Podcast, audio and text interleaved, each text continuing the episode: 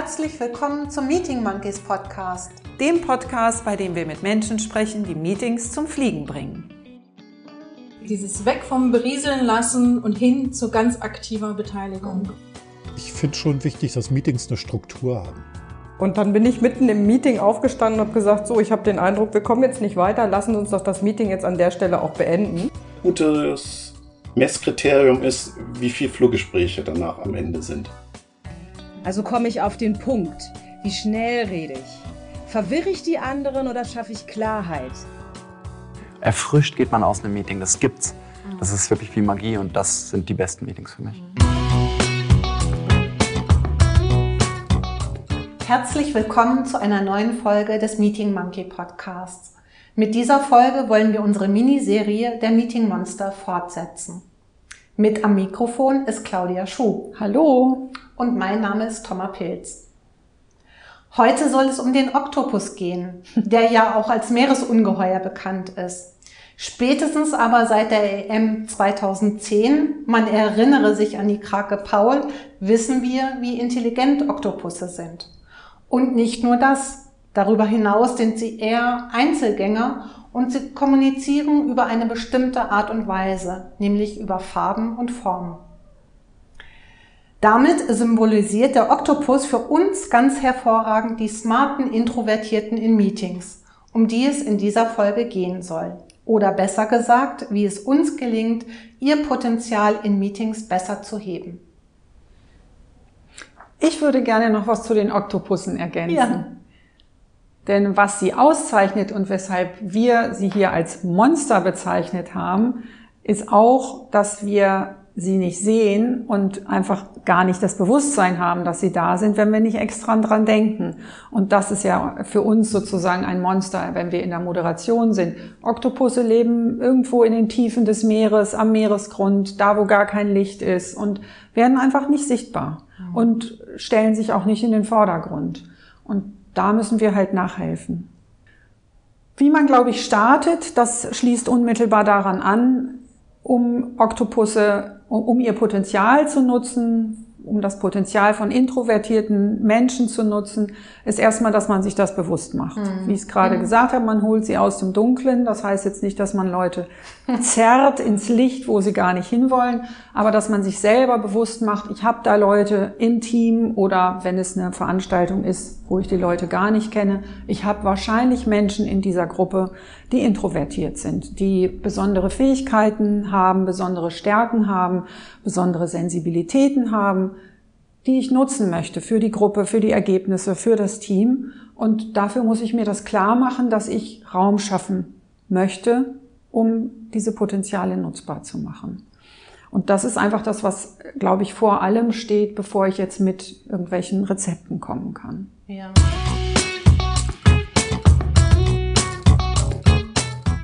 Und wenn wir jetzt an die Rezepte denken, da haben wir ein bisschen dahin geschaut, was ist eigentlich wichtig vor einem Meeting und während eines Meetings, um da auch nochmal zu differenzieren.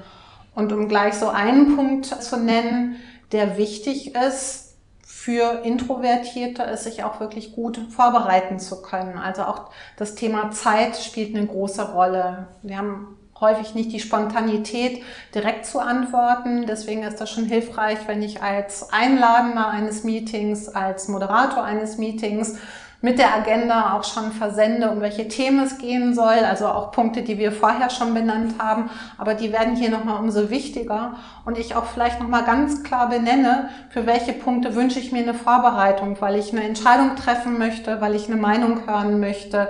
Das Introvertierte, aber auch alle anderen sich gut vorbereiten können. Genau, was die so entlastet. Mhm. Weil der ein oder andere Introvertierte ist vielleicht auch nur so im herkömmlichen Sinne schüchtern und der braucht einfach einen Moment länger, um ja. seine Meinung oder auch sich zu zeigen mit seiner Meinung und seinen Ideen.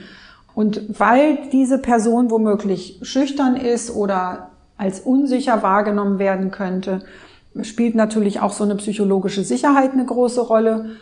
Bei manchen Leuten kann es helfen, das vorher in einem One-on-One-Gespräch auch nochmal zu artikulieren, dass man sich freut auf den Beitrag, dass man wertschätzend nochmal artikuliert, wie man die Zusammenarbeit wahrnimmt. um diesen Leuten diese Sicherheit zu vermitteln, dass sie dann in so eine in so ein Meeting oder eben auch in Workshop, das ja, läuft ja alles im Grunde bei uns parallel, wird alles hier mit besprochen, dass sie so da reingehen, dass sie auch diese Sicherheit haben, dass ihr Beitrag gewünscht ist. Mhm. Ja, absolut. Also im Grunde diese beiden Punkte, ne? das Vorher, Thema genau. Einzelgespräche und gute Vorbereitungszeit für die Themen. Genau.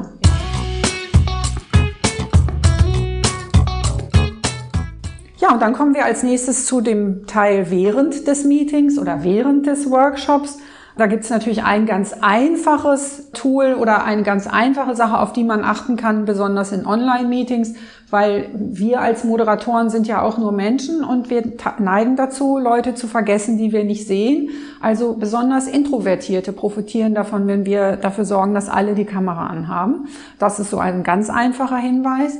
Und dann gibt's ja immer, normalerweise machen wir ein Check-in zu Beginn eines Meetings und da kann ich nicht immer, aber oft darauf achten, dass wir Formate wählen, wo die Leute nicht über sich sprechen müssen, sondern wo sie sich vielleicht gegenseitig vorstellen und dadurch, also wenn es eine Vorstellungsrunde gibt, das ist ja im wöchentlichen Teammeeting natürlich nicht der Fall, aber bei einem Workshop, wo man sich noch nicht kennt, kann man sich gegenseitig vorstellen. Natürlich passt das nicht immer, aber wenn ich denn schon das mache, dass jeder sich selber vorstellt oder was über sich erzählt, dann kann ich es zumindest so gestalten, dass ich sage, irgendwer startet freiwillig und dann geht's die Runde, dann muss ich also nicht auf eine introvertierte Person mit dem Finger zeigen und sagen, so, du fängst an, sondern die Person, die anfängt, sucht sich selber aus, dass sie anfängt und dann hat eine introvertierte Person noch ein bisschen mehr Zeit, sich an diesen Gedanken zu gewöhnen, dass sie auch was sagen muss. Ja. ja. Genau. Und worum es ja während des Meetings geht, ist an die Gedanken, an die Ideen der Introvertierten zu kommen, so nenne ich das mal. Also dass, dass wir erfahren, was sind ihre Meinungen, was sind ihre Vorstellungen. Und das ist eben manchmal nicht so einfach. Und da hilft es tatsächlich, wenn man auch in einem Team-Meeting beispielsweise sagt, dass jeder sich erstmal ein paar Minuten für sich allein Gedanken macht und diese Gedanken notiert auf Moderationskarten, auf Sticky Notes und dass man dann in einem nächsten Schritt sich beispielsweise im Tandem nochmal austauscht, bevor man dann in die Gesamtrunde geht. Also es geht wirklich darum, dass man jedem einen Moment Zeit gibt, darüber nachzudenken, welche Gedanken hat man, das zu notieren und allein dadurch habe ich eben auch die Ideen der Introvertierten. Und dafür gibt es ja auch ganz tolle Formate, insbesondere aus dem Thema Liberating Structures, was uns Sarah ja vor einiger Zeit auch sehr überzeugend erzählt hat. Und sie hat da, das ist mir gut in guter Erinnerung geblieben, die Struktur, die One, Two for All genannt, wo es genau darum geht. Erst jeder denkt für sich alleine, dann tausche ich mich im Tandem auf, aus, gehe in eine Vierergruppe und dann teilt man erst im Gesamtplenum. Und das kann ich natürlich in abgespeckter Form auch in meinem Teammeeting machen. Genau. Und ich kann aber auch aus anderen Frameworks äh, sowas wie 635 zum Beispiel haben, wo es eben darum geht, dass ich A, die Erstideen von jedem abgreife, aber im nächsten Step eben auch die Ideen der introvertierten Teilnehmenden auf den Ideen der anderen mit aufbaue, sodass sie wirklich auch in diesen Austausch kommen. Und Austausch, da wollte ich auch gerade noch mal was anhängen, was ich selber beim Check-in eben gar nicht so erwähnt habe.